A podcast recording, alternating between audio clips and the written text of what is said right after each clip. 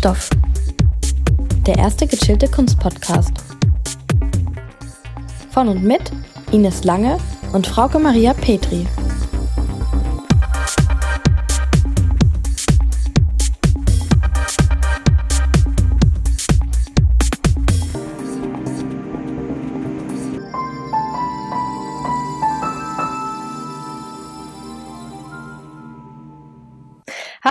Alle zusammen. Hallo und herzlich willkommen zu einer neuen Ausgabe von Kunststoff.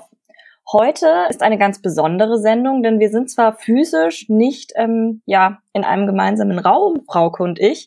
Im digitalen Raum sind wir aber gerade nicht allein, denn wir haben heute unsere erste Interviewpartnerin bei uns. Herzlich willkommen, Judith Eilers. Hallo, danke, dass ihr mich eingeladen habt. Ja, danke, dass du dir Zeit für uns genommen hast. Super cool. Wir freuen uns total, dass du heute da bist und unsere erste ja Interviewpartnerin bist.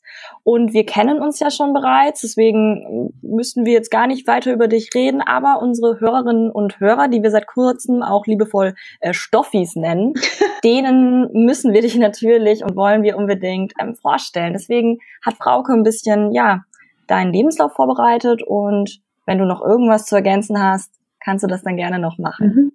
Genau, ich bin auf die Spuren des Internets gegangen, da bist du natürlich auch verzeichnet schon. Und zwar hat Judith Eilers in Göttingen Kunstgeschichte und englische Philologie studiert und dann im Master mit uns Kunstvermittlung und Kulturmanagement. Vom Master kennen wir uns auch und deswegen können wir heute Judith begrüßen. Äh, Judith hat 2013 angefangen als Kunstvermittlerin zu arbeiten und zwar zunächst in der Kunsthalle HGN das ist eine ja, Kunsthalle von einem Privatsammler in Duderstadt in Niedersachsen in der Nähe von Göttingen. Seit 2017 ist Judith als Freikunstvermittlerin aktiv, wo sie zeitweise im Museum Ludwig in Köln, in der Bundeskunsthalle in Bonn und im Kunstmuseum Mülheim an der Ruhr tätig war. Heute arbeitest du, Judith, als Freikunstvermittlerin in Düsseldorf vor allem, und zwar im Museum Kunstpalast und in der Kunstsammlung NRW. Ich hoffe, das hat jetzt alles gestimmt. Das ist alles ganz wunderbar von dir erzählt worden, Frauke. Schön. LinkedIn und Facebook macht's möglich. ja, ähm, vielleicht erklärst du einmal unseren Stoffis, was genau ist eine Kunstvermittlerin und was macht man so als Freikunstvermittlerin? Ja, das ist ähm, gar nicht so einfach eigentlich zu sagen, weil diese, dieser Name, dieser Begriff nicht so recht definiert ist. Ähm, es wird aber hauptsächlich verwendet eigentlich für das, was man in der Vergangenheit Museumspädagogik genannt hätte, das jetzt im Grunde erweitert werden soll, als äh, weil die Pädagogik nur den Bildungsbereich mit Kindern meint. Das heißt, ich arbeite in der kulturellen Bildung in Kunstmuseen, ich mache Führungen ich mache Workshops mit Kindern und Jugendlichen, also alles von Kinder, Jugend über Erwachsenenbildung. Das sind so die Hauptfelder eigentlich der Kunstvermittlung. Ja. Ähm, das hat man heute auch, glaube ich, ein bisschen so als dialogisch bezeichnet. Stimmt das? Ja, das wird, also es ist eine Methode sozusagen der Kunstvermittlung, die dialogische Vermittlung, dass man versucht, das Ganze ein bisschen aufzubrechen und zu sagen, ich rede nicht einfach anderthalb Stunden und die anderen müssen mir zuhören, sondern das Publikum darf und soll und ist eingeladen, auch mitzumachen. Das heißt, eigentlich ist Kunstvermitteln das Sprechen über Kunst, gemeinsam sprechen und diese Kunst als Anlass nehmen. Mhm. Ja. Ja, schön. Und ja, wie bist du denn dazu gekommen? Also wir haben gerade schon deinen Lebenslauf gehört. Wir kennen uns ja auch aus einem Studium, das auch den Namen Kunstvermittlung trägt. War das dann eher so eine, ja, sag ich mal, spontane Entscheidung? Oder bist du da eher so reingerutscht? Oder war das erst von Anfang an klar, dass du da einfach gerne in diesem Sektor dich bewegen möchtest? Das ist so ein bisschen über Umwege passiert tatsächlich. Also ich habe das zwar ab 2013 in dieser privaten Kunsthalle schon gemacht und ich fand das auch immer total super, mit den Leuten da zu sprechen über die Werke, die da hängen, über die Sammlung und so.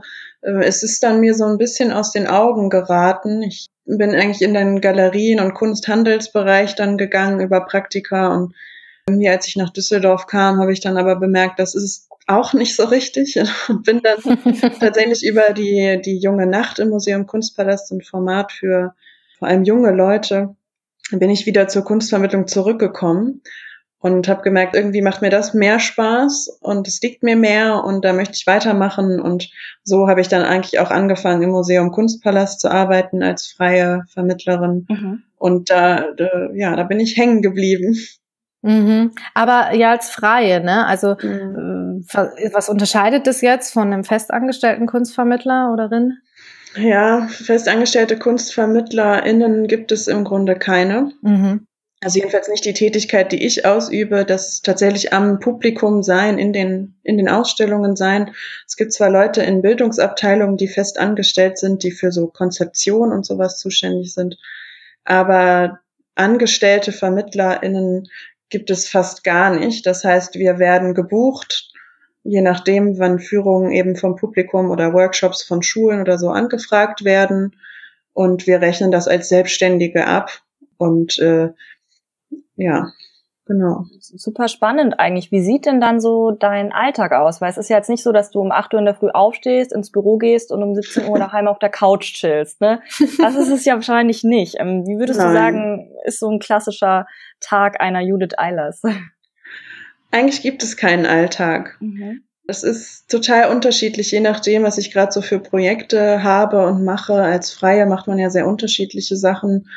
Ähm, ich also häufig bin ich damit beschäftigt, mich auf neue Ausstellungen vorzubereiten. Das heißt, ein Großteil meines Alltags ist Lesen und Lernen. Das ist eigentlich auch geil, ne? Total. Eigentlich ist es total super. Äh, und ein anderer Teil ist eben zu den Museen hinzufahren und dort die diese Führungen oder Workshops durchzuführen. Aber ich, also ich stehe schon meistens um acht oder so auf, aber äh, dann dauert es dann eine ganze Weile, bis ich tatsächlich konzentriert anfange zu arbeiten. Ich glaube, das kennen wir gerade alle im Homeoffice. Ich wollte gerade sagen, das kenne ich gerade nur zu gut. Und ich denke, es ist auch jeden Tag dann doch anders. Ich denke, man kann sich nicht jeden Tag äh, von früh bis spät in den Ausstellungskatalog reinziehen. Das braucht dann auch nee. irgendwie die Zeit, die Muse und auch den Zugang. Ja. Aber ich finde es halt super cool, weil du machst ja nicht nur Bildung für andere, sondern du bildest dich ja selbst eigentlich permanent mhm. weiter. Und das ist ja, also ich meine, es ist geil, damit Geld zu verdienen. Ich beneide auch immer sehr meine Kollegen und Kolleginnen da in der Kunstvermittlung, die das schon seit 30 Jahren machen, die einfach auf so viele Ausstellungen und Themen zurückblicken können und ich freue mich schon darauf, in 30 Jahren da auch mal zu sein. Mhm, das kann ich mir vorstellen, ja. Ja, apropos so Lebenserfahrung und was du jetzt auch schon so mitgemacht hast, was sind denn vielleicht so immer wiederkehrende Fragen bei so Führungen oder vermittlerischen Programmen und was ist vielleicht ein besonderes lustiges Erlebnis, an das du dich bisher äh, zurückerinnerst?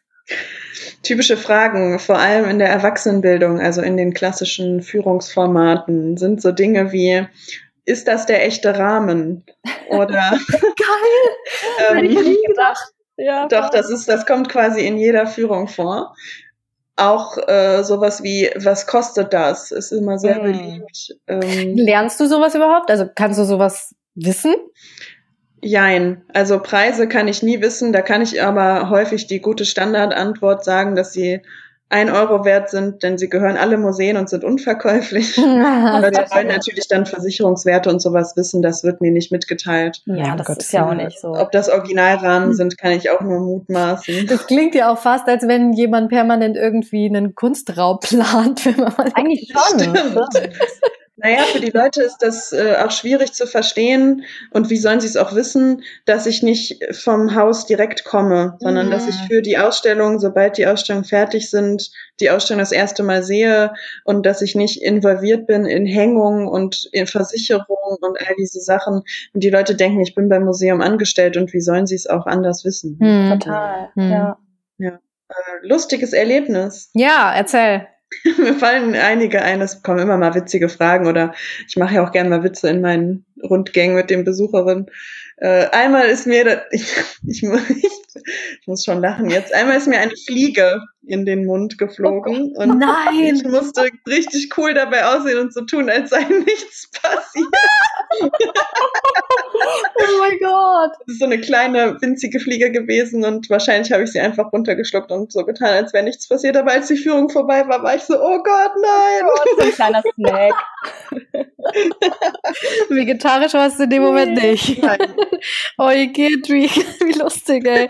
Aber ist es aufgefallen, meinst du, oder bist du ganz... Ich glaube nicht, nein. Super, ja, das ist doch auch cool. Ich dachte jetzt eher, dir ist ein Fauxpas passiert oder einem der Besucher, Besucherinnen, aber dass jetzt eine Fliege noch beteiligt ist, hätte ich nie gedacht. Das ist mir auch mal bei, bei äh, als wir im Museum Kunstpalast diese Ausstellung mit Sportwagen hatten im vergangenen Jahr. Mhm, PS, ich liebe dich. Äh, in so den ersten beiden Führungen, da muss ich immer so ein bisschen äh, habe ich noch so kleine Spickzettelchen dabei und so. Und das, es ging halt um Sportwagen. Ich kannte mich nicht super gut aus, muss man mal so bescheiden formulieren. Und äh, ich habe meine Spicker sind durcheinander gekommen. Oh und ich habe bei einem Auto etwas vollkommen anderes erzählt, als ich sollte. Es hat aber niemand bemerkt oder mir niemand gesagt.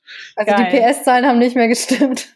Es war so, ja und auch überhaupt, weil ich habe ja Formen beschrieben und Motor und so ein Kram und die Leute haben nichts, also ich glaube, sie haben nichts gesagt, aber es war mir hinterher sehr peinlich egal. Es ist, glaube ich, manchmal auch ganz gut, dann einfach zu sagen, ist egal, so what. Ist, ist auch egal. Äh, ist auch egal. Ja. Die Leute glauben einem halt auch dann irgendwie alles, ne, wenn du da vorne stehst. Mhm. Ja, man ist eine gewisse Autorität auf jeden Fall. Mhm. Mhm. Kann ich mir vorstellen.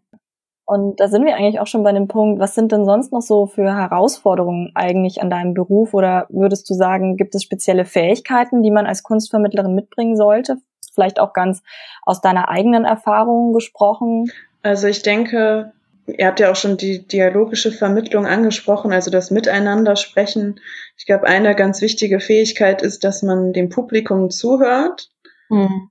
dass man darauf eingeht, was das Publikum da gerade formuliert hat und man sozusagen nicht, äh, man ist sehr schnell geneigt, das zu tun, aber nicht das sich vorher überlegte Programm abspielen, sondern tatsächlich auf das Gegenüber zu reagieren. Mhm. Und da zu bemerken, wenn irgendwas unklar ist, wenn es Fragen gibt, wenn, wenn jemand etwas anders sieht oder so, also dass man tatsächlich immer total beim Publikum ist und sich darauf konzentriert.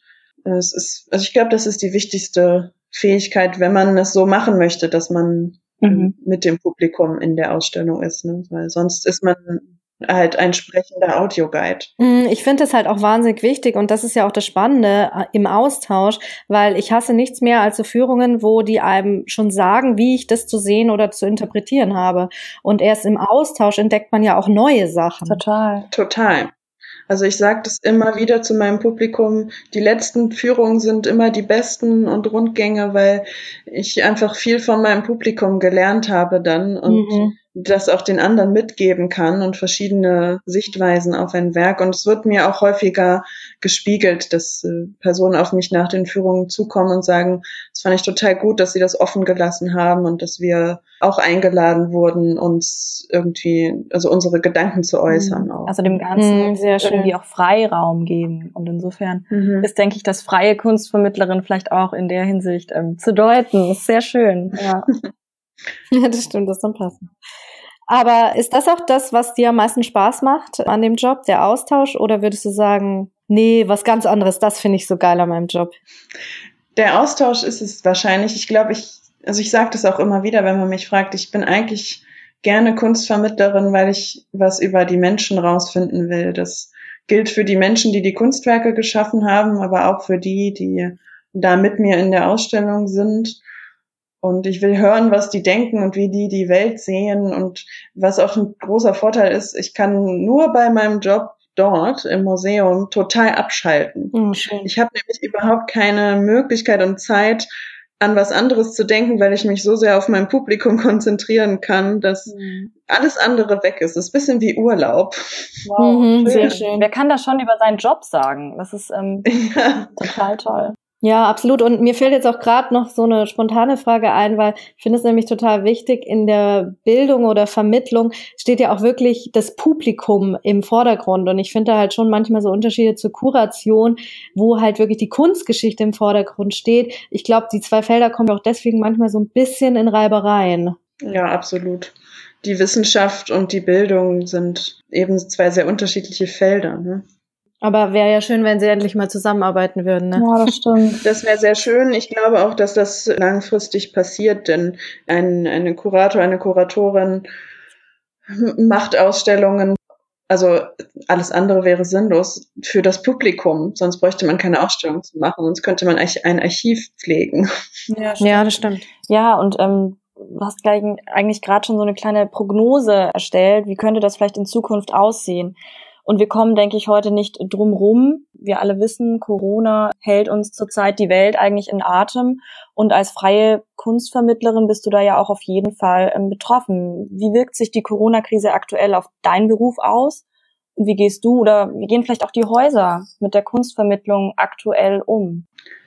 Äh, es ist ziemlich schnell zu beantworten. Ich bin arbeitslos. Ja.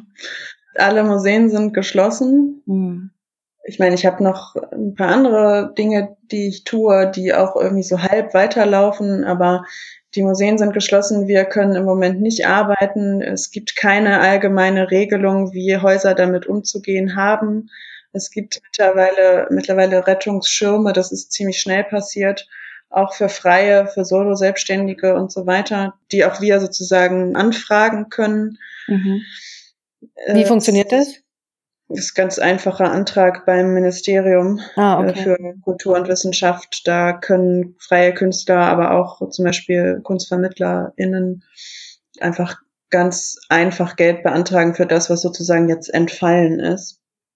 Die Museen selber bieten auch Regelungen an, dass sie sagen, ihr könnt jetzt diese Dinge, die ausgefallen sind, in Rechnung stellen und dafür ein paar andere Tätigkeiten im Museum übernehmen, wie zum Beispiel Webseiten pflegen oder Konzepte erstellen, also damit wir nicht ganz ohne sind. Aber das ist alles total unsicher. Aber jetzt nicht den Content einstellen, sondern Content kreieren für die Websites, oder? Als Kunstvermittlung. Ja, das ist nicht so ganz klar. Also das ist nicht eindeutig formuliert, was genau wie. Das ist alles noch total unsicher. Es gibt keine ganz ja, fixen Aussagen.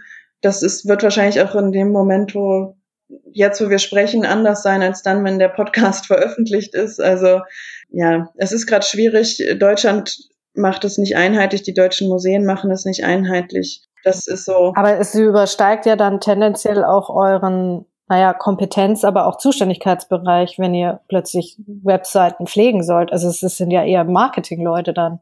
Ja, absolut. Also das war jetzt auch nur ein Beispiel. Also die beiden Kunstsammlungen und Kunstpalast haben sich abgesprochen, wie was sie den Freien anbieten können und sowas war einfach nur ein, ein Beispiel. Sie haben gesagt, es kann auch Konzeption. Wir können auch zum Beispiel jetzt einige Stunden abrechnen und dafür sozusagen die, wenn das Museum wieder geöffnet ist, geleisteten Führungen nicht abrechnen, also als Vorschuss sozusagen. Ähm, das sind alles sehr unsichere Regelungen im Moment. Okay. Aber grundsätzlich ist es ja schön, dass die Haltung von Verständnis zeugt ja. und letztendlich euch irgendwie entgegengekommen wird. Du hast gerade erwähnt, du hältst dich auch noch ein bisschen über Wasser über andere Projekte, die so laufen. Ich schätze, du sprichst von deiner Beteiligung in der Kulturliste e.V. seit 2017 und du gibst auch noch einen Kurs zu Kunstgeschichte, richtig? Genau, Kulturliste Düsseldorf, ein gemeinnütziger Verein, für den ich tätig bin. Wir haben zwar auch unsere Tätigkeit im Grunde jetzt eingestellt, aber es gibt da immer Dinge, die ich noch tun kann als Honorarmitarbeiterin sowas, was immer liegen bleibt. Und dieser Kunstkurs, ja, das ist auch ganz süß. Das sind so zehn Seniorinnen, das ist in Wattenscheid. einem Bildungswerk, so ein bisschen wie eine VHS. Da gebe ich einen Kunstgeschichtskurs, der allerdings jetzt auch gezwungenermaßen eingestellt ist. Aber da ist man so freundlich, dass ich eine Zwischenrechnung abrechnen darf. Ja, ja, sehr schön. Ja, das ist gut. Vielleicht noch kurz zur Kulturliste, weil ich das wirklich ein super tolles Programm finde. Kannst du noch mal kurz sagen, ähm, was die Kulturliste macht, was das ist? Ja, ähm, die Kulturliste ist ein Verein, der sich, der im Bereich kulturelle Teilhabe tätig ist. Das heißt, wir sorgen dafür, dass Menschen in Düsseldorf und Umgebung an Kultur- und Sportveranstaltungen teilnehmen können, die sie sich sonst nicht leisten können. Super. Also wir haben Kulturpartner, wir haben Sozialpartner und die Kulturveranstalter geben uns Kartenkontingente, zum Beispiel die Oper, die Tonhalle, die Museen durchaus auch, äh, die Fortuna und wir können die verteilen an Menschen mit geringem Einkommen. Ja, das klappt sehr gut. Das ist eine extrem befriedigende Arbeit. Schön. Und äh, ja, genau. Das ist echt toll. Und du hast sicherlich dadurch einen super Überblick über die Kulturszene Düsseldorfs. Das ist wahr. Man ist nirgendwo besser vernetzt als bei uns, würde ich fast sagen. Super.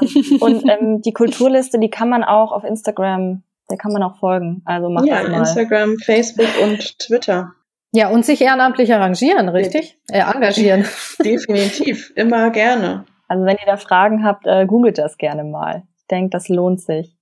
Ja, zum Thema Fragen. Wir haben tatsächlich nur noch eine letzte Frage an dich, nämlich unsere Schlussfrage. Die möchten wir jedem unserer Interviewpartner, Partnerinnen gleichstellen. Und zwar ist das die Frage, mit wem gehst du, Judith, am liebsten ins Museum?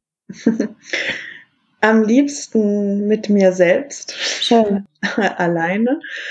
Gern aber auch mal mit meiner Freundin Tine oder mit meinem Freund Fabian, der sowas von fachfremd ist, dass das die witzigsten und kuriosesten und überhaupt Fragen hervorbringt, die ich mir nie gestellt hätte. Und das ist ganz gut, um mal um die Ecke zu denken. Das ist schön, das finde ich sehr cool. Sehr schön. Und was schätzt du so daran, wenn du mal alleine im Museum bist? Du bist ja sonst immer mit so einer Traube von Menschen wahrscheinlich unterwegs. Ja, ich habe mein eigenes Tempo. Und eine meiner Lieblingsbeschäftigungen ist es, hinterher im Museumscafé mit einer Zeitschrift zu sitzen und Kaffee zu trinken. Toll. Sehr cool. Ja, witzigerweise habe ich mal irgendwo gelesen, dass man früher so im 19. Jahrhundert auch mit Schildkröten durch die Ausstellungen gewandert ist, weil die so schön langsam gegangen sind. Oh, wow.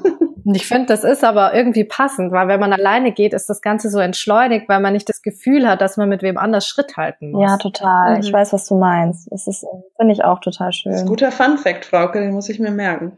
Danke, das war der Fun Fact, falls Sie es nicht mitbekommen hat. noch schnell reingedrückt. Ja, ich würde sagen, von unseren Fragen sind wir jetzt tatsächlich am Ende und von unserer Seite, liebe Judith, vielen, vielen lieben Dank, dass du dir die Zeit genommen hast. Fettes Danke. Es war sehr spannend, danke. Ich fand es auch sehr total, gerne. total entschleunigend auch. Ich fühle mich jetzt auch wie die Schildkröte mit euch, um durch dieses Gespräch zu gehen und Ja gut, in den Zeiten von Corona ist sowieso alles entschleunigt. Das stimmt. Ja, liebe Judith, liebe Stoffis, ich denke, uns bleibt nichts mehr anderes zu sagen, als bleibt gesund, passt auf euch auf. Und ich wünsche Judith auch ganz viel Glück durch die Corona-Krise. Ich hoffe, dass bald geklärt, wie ihr auch irgendwie so noch involviert sein könnt und dass du da gut aus dieser Zeit rauskommst, auch finanziell und uns allen natürlich gesundheitlich. Und dann bleibt uns nur noch zu sagen, viel Spaß mit, mit der, der, Kunst. Kunst. Tschüss. Tschüss. Tschüss. Kunststoff. Sponsored by nobody. Cause nobody's perfect.